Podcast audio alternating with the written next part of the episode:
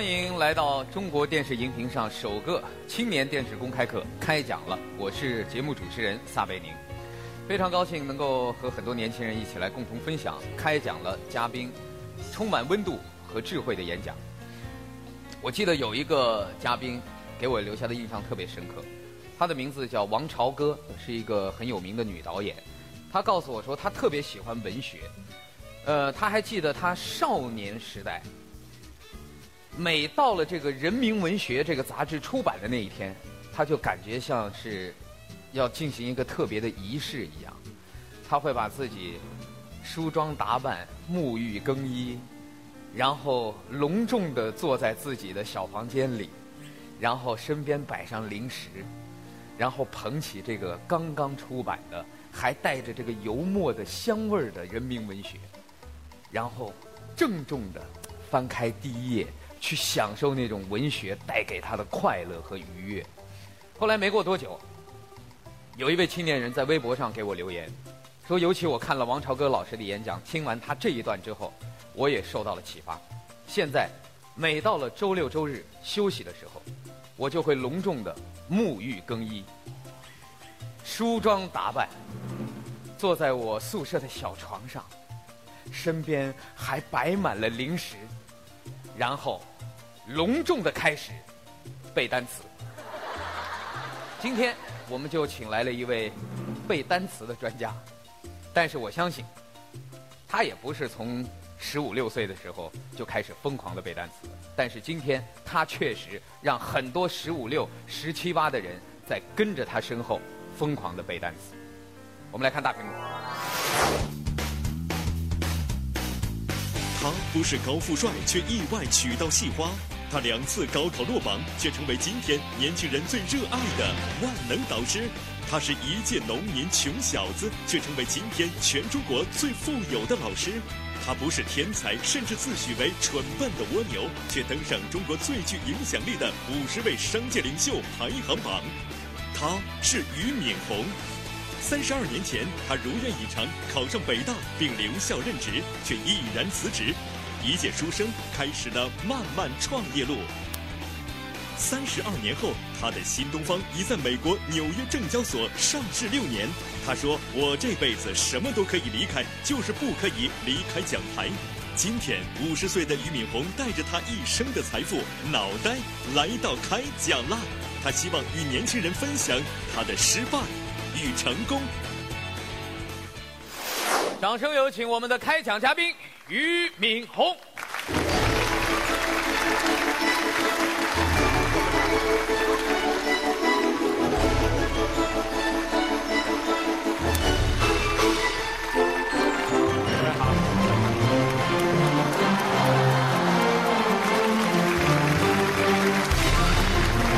好，同学们好。接下来我们就把这个舞台留给俞敏洪先生，有请俞敏洪开讲。好，同学们请坐。这个给我定的题目呢，叫做“相信奋斗的力量”。啊，这个题目呢，也是我自己愿意选择的一个题目。其原因就是因为我始终相信，任何一个人想要改变自己的人生，想要改变自己的命运，啊，最佳的法宝或者是最好的力量，就是去进行奋斗。我相信在座的各位同学坐在这儿，也是来吸取这样的一种力量。我们每一个人的这个出身都是不一样的。我曾经有过年轻的时候抱怨自己生长在了一个贫困家庭，曾经在年轻的时候抱怨过自己的父母什么也不能给我。混遍北大整整七年，没有一个女人爱上我的时候，我发现我的很多同学都已经谈了好几次恋爱。完了，我的有的同学已经娶上了美丽的女人，成立了美好的家庭。当我发现至少每个同学都拥有一个健康的身体的时候，我在大学三年级的时候得了肺结核，所以会发现所有的生活的黑暗好像和不如意都集中在你一个人身上。幸亏在所有的这样的过程中间，我始终没有放弃自己身上的唯一的力量，这个力量就是我觉得只要努力，只要奋斗，只要给我足够的时间，我应该能够改变自己的命运。我应该能够让自己的生活变得更好，而这种感觉呢，来自于什么什么地方呢？就是来自于我从小在农村的那种生活，来自于我自己高考的启示。因为对于我来说，农村孩子长大的唯一的可能的归属，就是在农村。我在十四岁的时候，啊，初中毕业，完了，紧接着命运就对我做出了宣判。当时中国有一个政策叫做“贫下中农子女，一家只能有一个上高中”。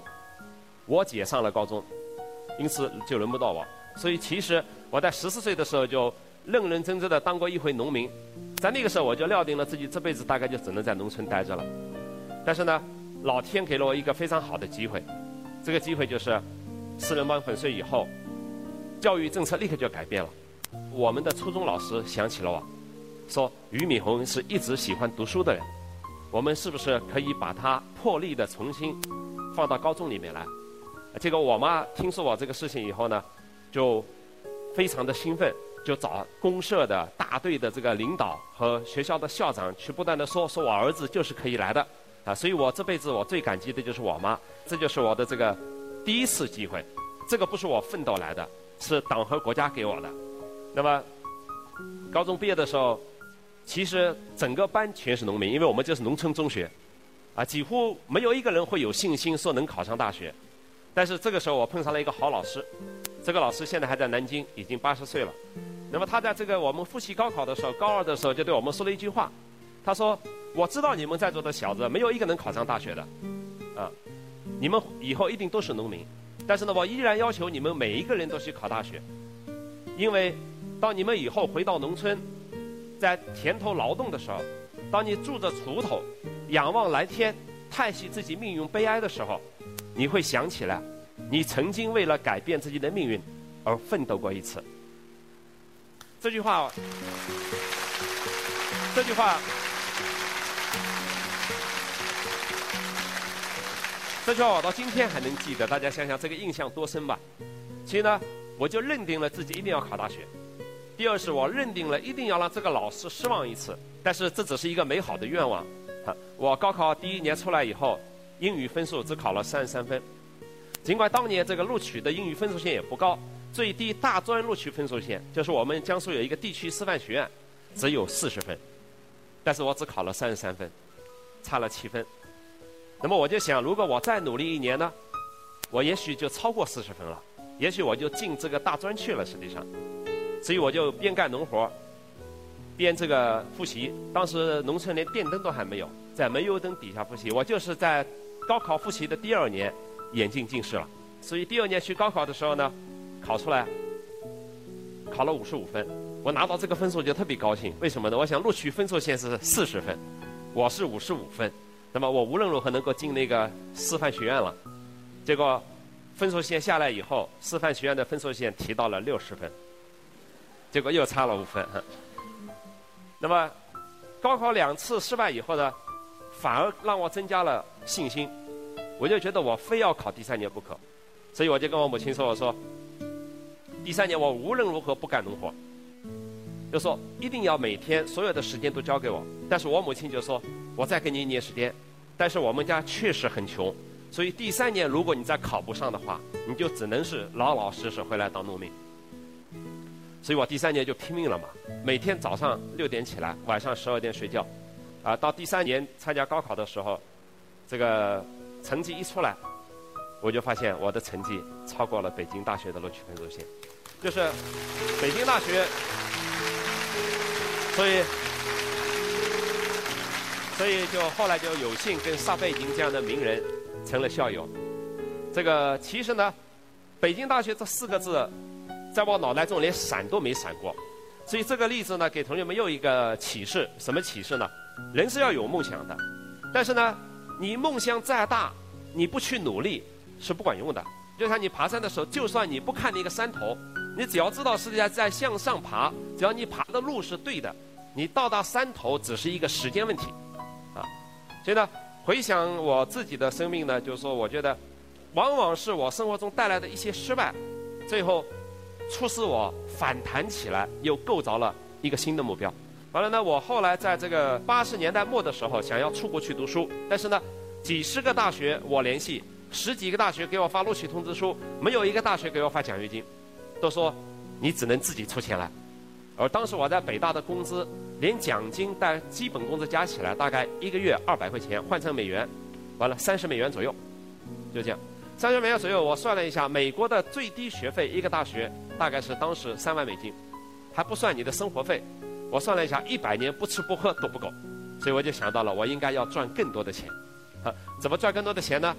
人有了需求就会有想法，有了想法就会有创新。那么当时呢，刚好中国的外语培训业已经开始轰轰烈烈的起来了，所以我就想，我为什么不自己办个培训班呢？啊，所以呢，就有了新东方。所以新东方完全不是我理想的财务。有人会说，于老师，你做新东方是不是想到了你要为中国教育事业做贡献？我想到的就是我要钱，对不对？但是今天的我倒真的实实在在的想要为中国的培训业和中国的教育做点事情了。为什么？因为你有了这样的实力，你有了这样的力量，你有了这样的基础，那自然你就会做你去做的事情，对不对？所以我们不用去想太多，很多你没有想到的事情可能会做到。那么为什么会做到呢？就是因为你在不断的改变自己。我们永远不可能说，我们站在这个舞台的中央，你就坐着，天上就掉下馅饼来，永远不可能。这个世界上有偶然的运气，有必然的运气。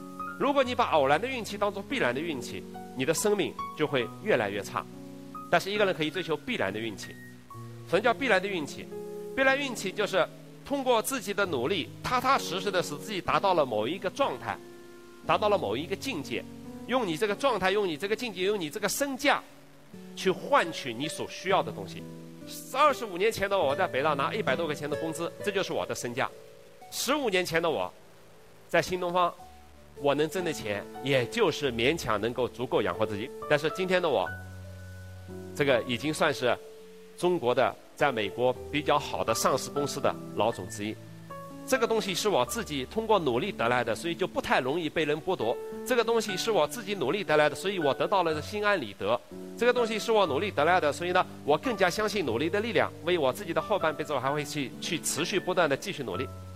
这就是一个正向的积极心态的循环，啊啊，比如说现在的小年轻，我常常觉得很痛苦，为什么呢？第一个，虚荣心特别的强。虚荣心强，他关注的什么呢？他关注的不是自己生活的状态，他关注的是周边人跟自己的比较以后，我能不能胜过周边人？比如说中国的这个结婚以后，中国的女人比自己的丈夫比的最多的就是，你看，你看你的同学怎么怎么样了？你看，你看隔壁的老张怎么样了？完了以后，你看你这个窝囊废到现在还这个样子。她从来不去想这个丈夫本身的好处在什么地方，他的优缺点在什么地方，他是通过跟人比较，而比较呢？比较的标准也特别的庸俗，不是比较对方更有钱，就是比较对方地位更高了。哎，隔壁老张都升了局长了，你这窝囊废，你跟他是同班同学，你现在还是个处长，你看你怎么活的？还不如我嫁给老张算了。啊，叫好面子就变成了一个人奋斗的动力，而不是说真正的追求幸福的这个心态去变成自己奋斗的动力。所以现在，比如说很多年轻人都是贷款了买房买车，完了变成了房奴和车奴。完了，生活就被毁掉了。为什么呢？因为你在年纪轻轻的时候就背上了负担，以后你有了一份工作，你就不敢扔了。所在一份工作当然很好，表明了你很专注。但是另外一个方向就是，你失去了一切让自己的生命可以在其他方向腾飞的机会。不就这样吗？我当初之所以敢从北大出来，当时我之所以能从北大出来，很简单啊，我没房没车，北大给我安排的当时的宿舍就是十平米的宿舍。我想这十平米的宿舍不住也罢，啊，所以出来，天地都在我身边，就这种感觉。所以你不怕丢，你知道，一个人要不怕丢，啊，因为你怕丢，什么东西都不可能得到。你想谈恋爱，你就可能失恋啊；你想找工作，你就可能会失业啊，对不对？你要想高兴，你就可能会失落啊，对不对？你想创业，你就可能会失败啊。所以失可能比你得还要更加的重要。啊所以说我们的家庭背景，完了呢，我在我在大学演讲的时候，常常会遇到很多学生来跟我讨论问题。有同学说：“说于老师，你看，你看我的同学，他们拥有无数的社会资源，现在社会资源越来越集中。完了，像我们这样的穷人家来的孩子，我们已经争取不到这个机会。这个世界是如此的不公平，我们这些人该怎么办？这个世界从来就没有公平过，即使你到美国，也不可能有这样的公平。但是呢，中国其实还有另外一个好处。”中国从来没有社会真正的社会阶层等级概念。你从一个最普通的老百姓，只要你愿意奋斗出来，你就会被人一视同仁。就这样。所以尽管我们会发现周围的有有资源的人，完了会比你更早的拥有资源，但是人生不是百米赛跑，让他们先得到好了，你给自己一辈子，是不是？这个自信人生二百年，会当积水三千里。我们也许活不到二百年，但是一百年总可以吧？所以在我大学毕业的时候，全班同学这个毕业典礼上，大家每个人都要上去表态。我上去说到我到今天还依依稀记得。我说同学们，大家都很厉害，你们的学习成绩都那么好，但是呢，请大家相信我不会放弃自己。你们做了五年的事情，我做十年；你们做十年的，我做二十年；啊，你们做二十年的，我做四十年。实在不行，这辈子我要保持健康心态，保持心情愉快，身体健康。到了八十岁以后，把你们一个一个送走了，我再走。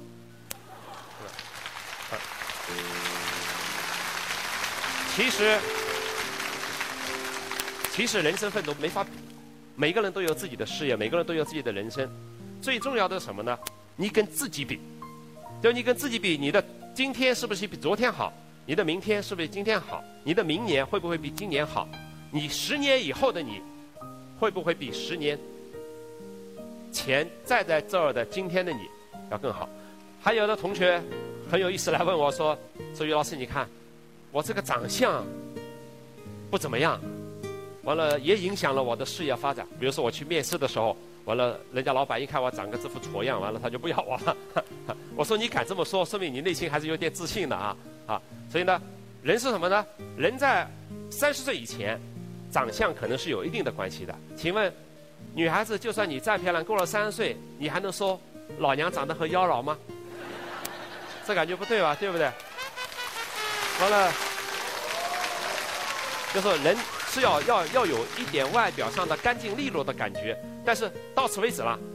一个男人天天在镜子面前花半个小时打扮自己，我真看到过这样的男人，半个小时都不止。刚才沙贝已经在这个化妆间花了两个小时，啊，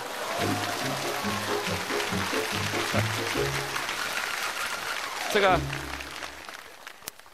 太有问题了。我觉得男人连镜子都不应该照的，你要知道啊。好了，你这个这么好的时间，你不用在让自己的生命变得更加有魅力上面，啊，有什么用呢？你再打扮，你能不老吗？你再打扮到年纪大了，你能皱纹不上脸吗？对不对？当你皱纹上脸的皱纹中透露出的是庸俗，还是透露的是智慧？这全是你现在要做的事情，啊。所以同学们，长相跟你没关。有一次，一个小男孩大学我在演讲的时候跑上来，很矮，完了他说：“于老师，我这样一个人，完了在男人堆里找不到自己，在女人堆里我也找不到自己。”实在太矮了，他说：“你看我这辈子怎么办？”我说：“你知道鲁迅多高吗？一米五八。你知道邓小平多高吗？一米五七。你知道拿破仑多高吗？一米五六。完了，我说你多高？他说我一米五五。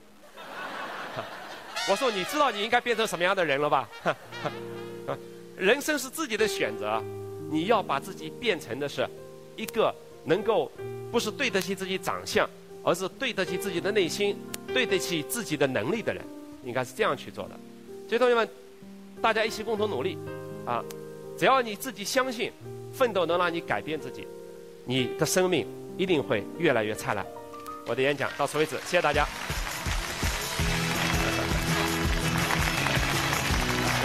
谢谢。再一次热烈掌声送给俞敏洪先生。好大家坐吧，特别不容易哈。嗯，您总共到这儿来也就待了半个小时，我们就开始录制了。您是怎么知道我化了两个小时的妆？因为这是我对主持人的推断。但是我想告诉您的是，有的人呢花两个小时还能捯饬得出来。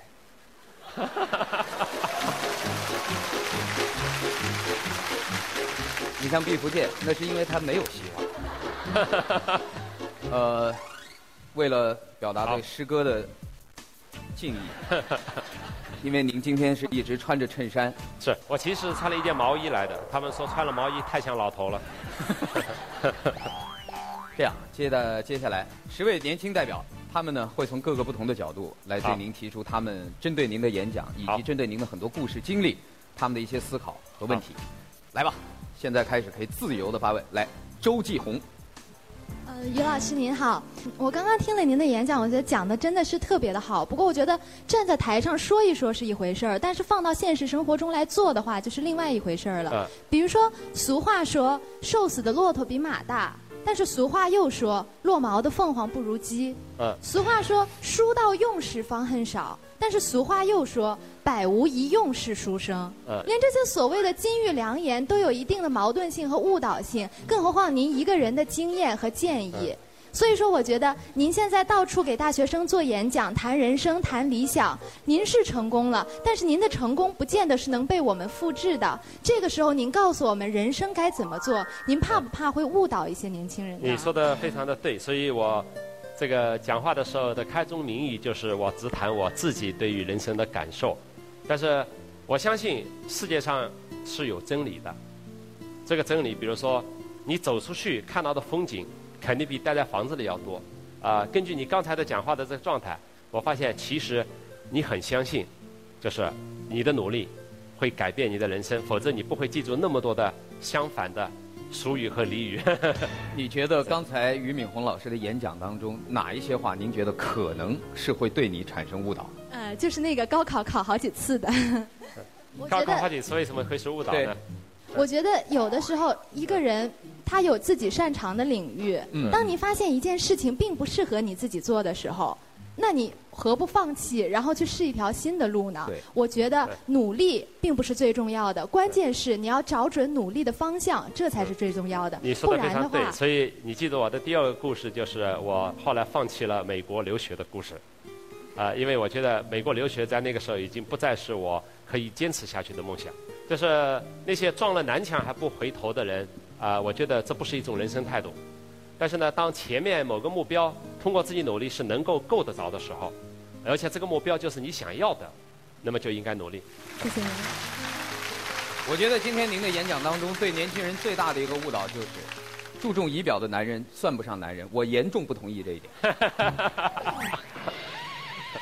好，谭越，呃，于老师您好，然后呢，您之前一直在嗯各种演讲的场合都会跟同同学们说，您小的时候因为长相比较老实，一直被人认为是软柿子，经常被人欺负。虽然您表面上说呃吃亏是福，但是我觉得您实际上就是在做每一件事情都是里面有很更深层的一些目的在里面。啊，比如说您之前在其他的演讲里面提到过，说您小的时候因为老是被别的小孩子欺负，所以说呢，你就会给他们发水果糖，对然后就通过这种方式呢，就是希望他们不要再来欺负你。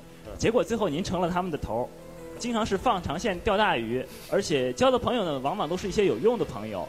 所以我觉得您可能就是在交朋友的时候是一个阴谋，而您本身就是一个 不折不扣的阴谋家。您认同这样的观点吗？好，谢谢啊。其实，嗯啊，你这个分析呢有道理的，但是呢，他你要把它归结成阴谋呢，就说明你的心地这个光明度不够。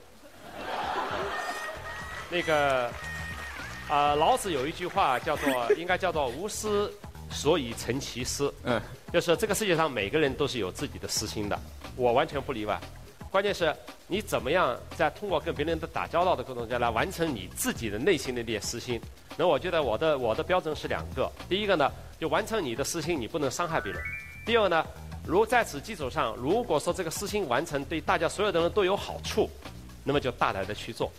那么我的我个人做这些方法呢，我绝对不会说眼前看见一块钱一把就抓住，完了说这是我的啊，我会想一想，如果说让别人捡走了，是不是我会拿到十块钱？很简单，所以千万千万不能把这个东西归结成阴谋。阴谋。对，谢谢老师。啊刚才说您可能是阴谋家，这个我估计可能还有评价，可能比这个还要猛烈。对我们来看一下大屏幕。啊，俞敏洪我知道，嗯，我知道，知道，呃，知道，知道，嗯，知道一点。知道啊，老鱼头嘛，新东方总裁了。第一印象，啊，新东方呃，有活力，很有闯劲的，很有勇气的。啊，不喜欢，我觉得他有点骗人。呃，其实挺不喜欢他的，我把他的微博已经取消关注很久了。呃，看过视频，没有在现场看过。没怎么看，不好意思。我看过他的演讲稿。蜗牛和雄鹰都能够到达一个成功的顶峰。使世界灿烂的不是阳光，而是女生的微笑。在绝望中寻找希望，在希望中拒绝辉煌。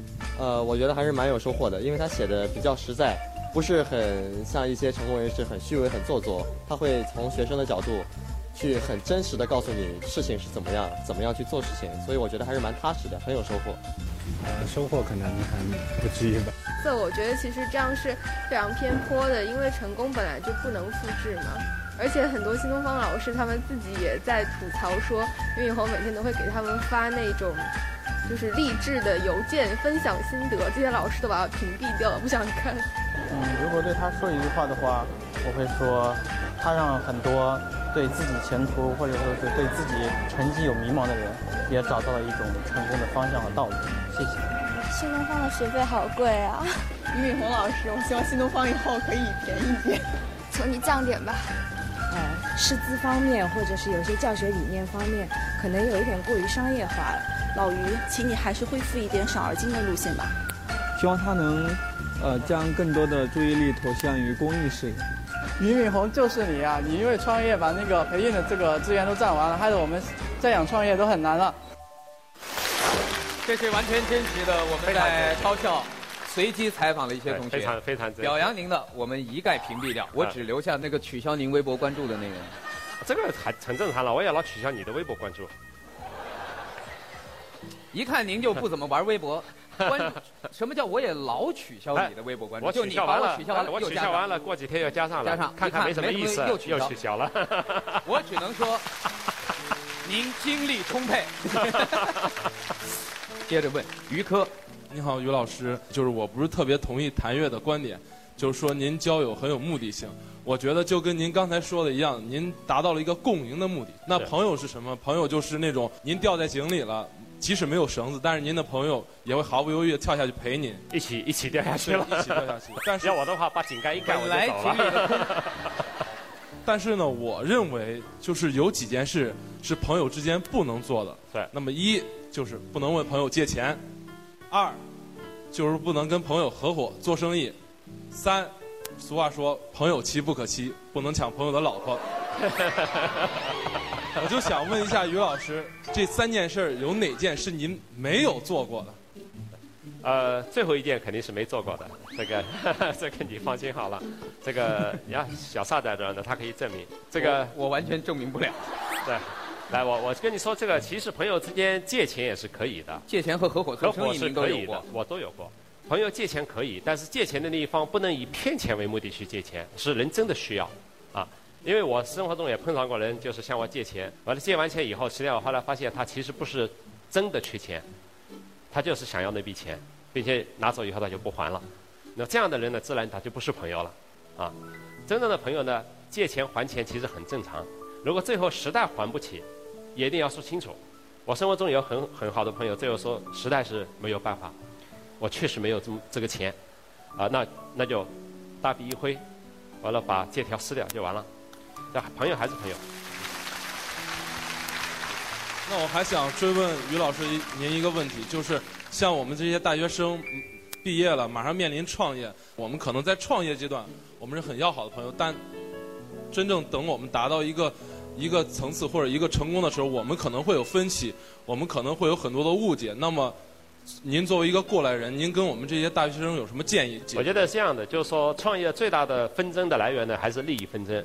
其实呢，最好一开始的时候把结构利益全部理清楚。因为我碰到大学生创业的时候，出现这样情况，就是大家说干了再说，干完了一锅饭以后，这锅饭怎么分就不知道了。对，其实应该先说好了这锅饭怎么分，我们再把这锅饭给煮满了。应该是这样。谢谢老师。另外，就是在您的演讲中提到的都是奋斗的力量。那么，你也经常说蜗牛和雄鹰都能够达到金字塔尖，而且强调蜗牛一步一步坚持不懈向上爬的过程会让其更为富有，收获更多。但是在现在的时代，我们比的并不是坚持，而是创新。比如诺基亚，它耐摔，但是已经过时；iPhone 即使它掉漆，我们还是爱用。比的不是耐摔，也不是坚持，而是创新。你说的非常对。所以现在我们的社会和您当时的社会已经有很大的不同了。我们是不是还是应该像蜗牛那样子埋头苦干，就是坚持不懈？这个这个，呃，这个实际上是不矛盾的。就是很多有创新意识的人也是拼命努力的。爱迪生为了实验一个灯泡做了几千次的实验，那几千的实验就是一种努力。但是最后灯泡成功了，给全世界带来了光明，它就是一种伟大的创新。不矛盾。谢谢老师。于老师您好，我是来自清华大学的唐奇静，但我不知道您听没听过这样的一个流传或者一个说法，就是说这世上有三种人，一种是男人，一种是女人，还有一种是女博士。就咱们以前古语就说这个女子无才就是德，但是现在可能大家看到就是，如果你听到一个女博士这样一个概念的时候，很多人会觉得是什么灭绝师太呀，或者是就是很不正常的这种现象。所以我想问问您对女博士是怎么看的？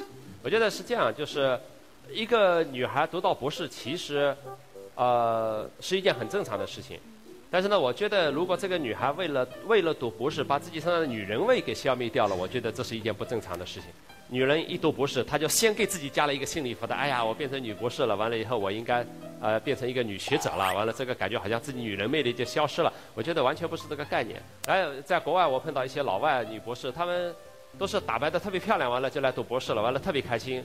把自己打扮的漂漂亮亮的，对，去念女博士。你你刚才不是说不要要求大家打扮自己的？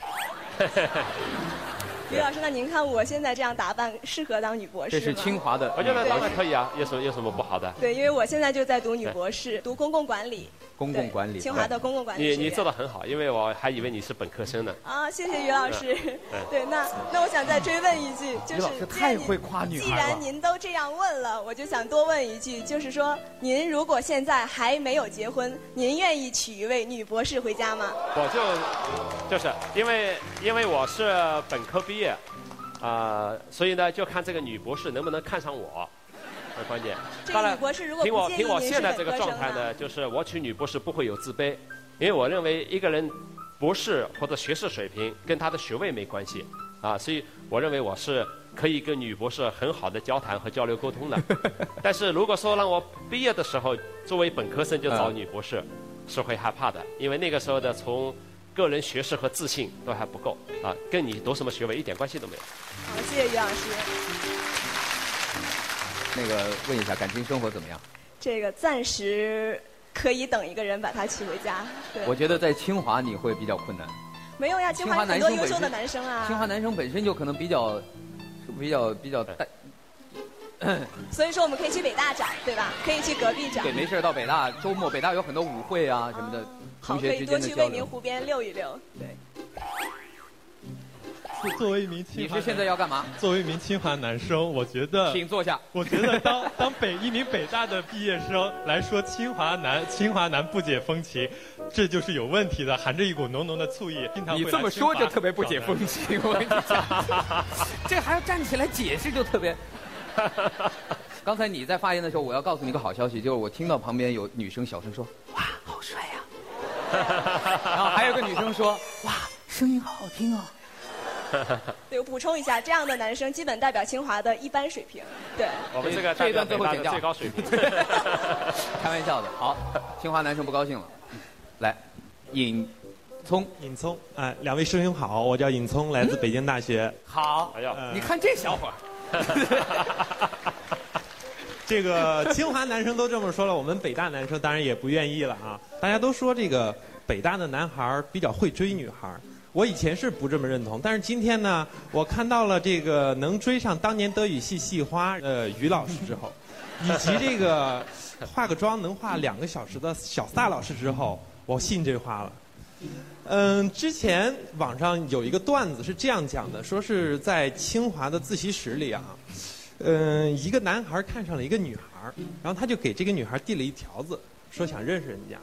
然后呢，这个女生呢也挺主动吧，就是结束的时候呢，就走到了这个男生的旁边，跟这男生说：“呃，我要回去了，要不要一起回去呀？”这个男生呢就憨笑着抬起了头，来了一句：“你先走吧，我还有两道题没做完。”同样的事如果发生在北大会是什么？如果是我，我会说，等一等，我这里还有两道题，不如你帮我看一看。一方面让他觉得你爱学习，另外一方面你也把他留在身边，而且两个人在共同去攻克一个难题的过程中，那种感情是和你走路回宿舍不一样。姜还是老的辣。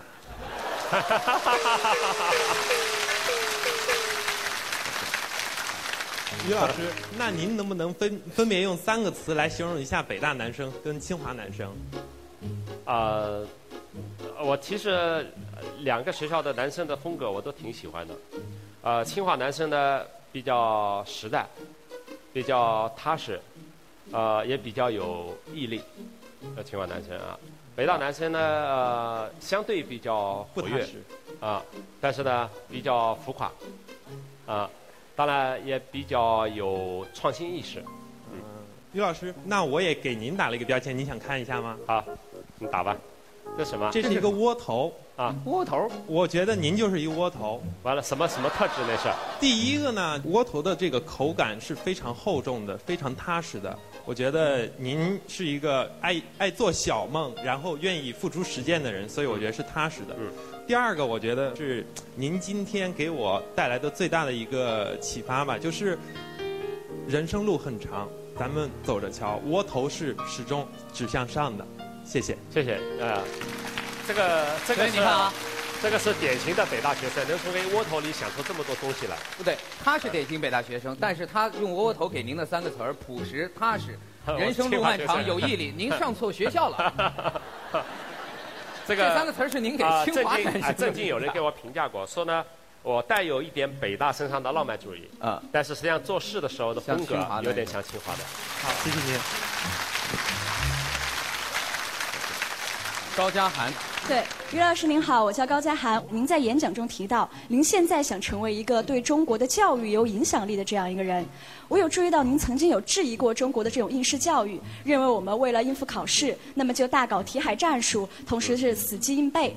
但是因为我个人我在上大学以前就有在新东方上过课，我觉得新东方的这种教育从本质上来说，它也是一种应试教育，它会教给你很多的应试技巧，无所不用其极的在考试中得到一个高分。那您觉得这是不是有一点自相矛盾呢？您是不是说一套然后做一套呢？对，呃，我来给你分析一下啊。呃，这个问题我探讨过，请先请坐。啊、如果说中国的应试教育是独木桥的话，包括世界上的各种考试，新东方所做的事情呢，是来告诉这些要过独木桥的人，你怎么样走过去会更加的快，更加的安全。如果最后大家不用走这个独木桥了，新东方马上就会改变另外一个方向。比如说，中国说未来这个所有的大学生录取，你必须游过长江才能上大学，新东方马上就会开游过长江的课程，你要知道。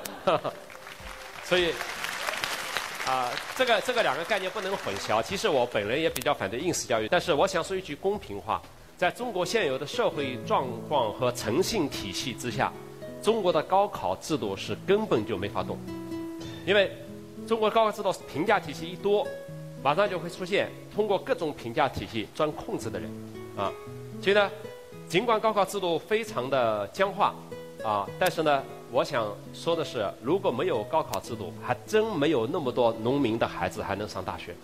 呃，未来我觉得人性化的改革呢，应该是这样的改革：第一呢，呃，就是高考的题要尽可能改得更加有创新意识一点，就是别让人死记硬背，这是第一个改革。第二呢，高考一年不应该一次，至少应该两到三次。他很多学生因为一年只能考一次，刚好考试那天因为心理紧张，或者说是因为生病了，就要考砸了。发挥好。完了，很多学生就因为这个出心理问题，这都是高考的制度的不灵活所带来的障碍。所以我觉得他的高考制度本质，考察学生能力可以不变，但是你的形式必须改变的，让学生更加喜闻乐见，啊。最后一位李少博。于老板你好，其实您真的是我半个老板，因为我大一的时候，新东方的一个老师找到我，问我愿不愿意在新东方教托福。然后今年的时候，一个老师联系我去教 BEC 剑桥商务英语。所以我问完这个问题，希望您不要开除我，可以吗？那那英文英文英文水平相当的好啊，谢谢。就是嗯，那你用英文问吧。OK，Are、you sure？嗯，老于就是，嗯，我觉得您作为一个农民企业家，真的是一个一流的商人。你还把我定位为农民企业家。我奋斗了三十年，就是为了摆脱农民这个身份。看来身上的土气还没有摆脱干净。看来你被开除的可能性很大了。嗯，那作为一个大都市的企业家，您就是您曾经是一个老师，要对学生负责；现在您是一个上市公司的大老板，你要对你的股东负责，对你的员工负责。你自己也曾经说过，想钱想疯了不是一件坏事儿。以前新东方是一个非常具有梦想主义气息的地方，大家都在追逐自己人生的目标。那现在新东方似乎变成了一个老师们在说段子、在唱歌、在秀自我的一个商业机构。这个新东方是你喜欢的新东方吗？你后不后悔自己变成了这样一个不折不扣的商人？那个是这样的，就是说，呃，唱歌、跳舞、说段子是我当老师的时候就有的习惯，就有的这个传统。但是呢，这个不影响教学质量。呃，我呢对老师有要求，就是说你必把这些东西变成你的上课的时候的主要动作，啊，作为让学生放松或者说是呃增强他的学累了以后，学累了以后哎增加他的学习效果的东西是可以的。啊、你说的这个东西呢，其实是一个我比较纠结的东西，纠结在什么地方呢？其实倒不存在说商人和企业家或者说是和这个老师之间区别，因为现代社会中间其实已经是。啊、完全可以在角色中间自由转换了，就是一个人既可以是老师，也可以是商人。多少企业家都在讲课，实际上。那么在新东方这个状态下呢，就是说啊、确实它有一些矛盾。比如说，我们全心全意的为学生好，还是说必须考虑到这个股东的利益？啊、那么这个矛盾呢，它是永远会存在的。那我要做的呢，就是把这两个矛盾平衡在一个舞台上，并且让它和谐的往前发展。谢谢老板。我们的青年代表都问完了，我们今天的演讲也进入尾声了。我同意俞敏洪先生在演讲过程当中说的：人可以有私心，但不能以自我为中心。而且作为年轻人，最重要的是从现在开始，迈腿出去，开始爬那一座山。只要你开始行动了，你离成功就不远了。据我所知，俞敏洪先生他特别喜欢听歌，而且很喜欢一首歌《蓝莲花》。许巍的。我们今天在这里，最后我邀请我们的年轻朋友一块儿，我们把这首歌送给你。好，您您愿意跟我们一块儿唱吗？呃，我不太会唱歌，不过我可以哼吧。没有什么能够阻挡你对自由的向往，天马行空的生涯。你的心了无牵挂，穿过幽暗的岁月，也曾感到彷徨。当你低头的瞬间，才发觉脚下的路，心中那自由的世界。如此的清澈高远，盛开着永不凋零蓝莲花。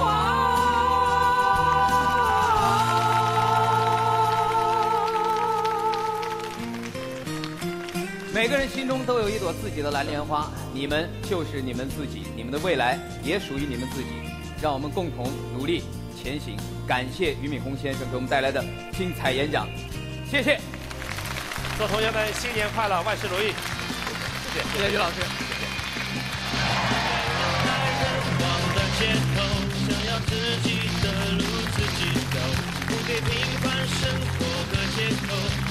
给我机会去。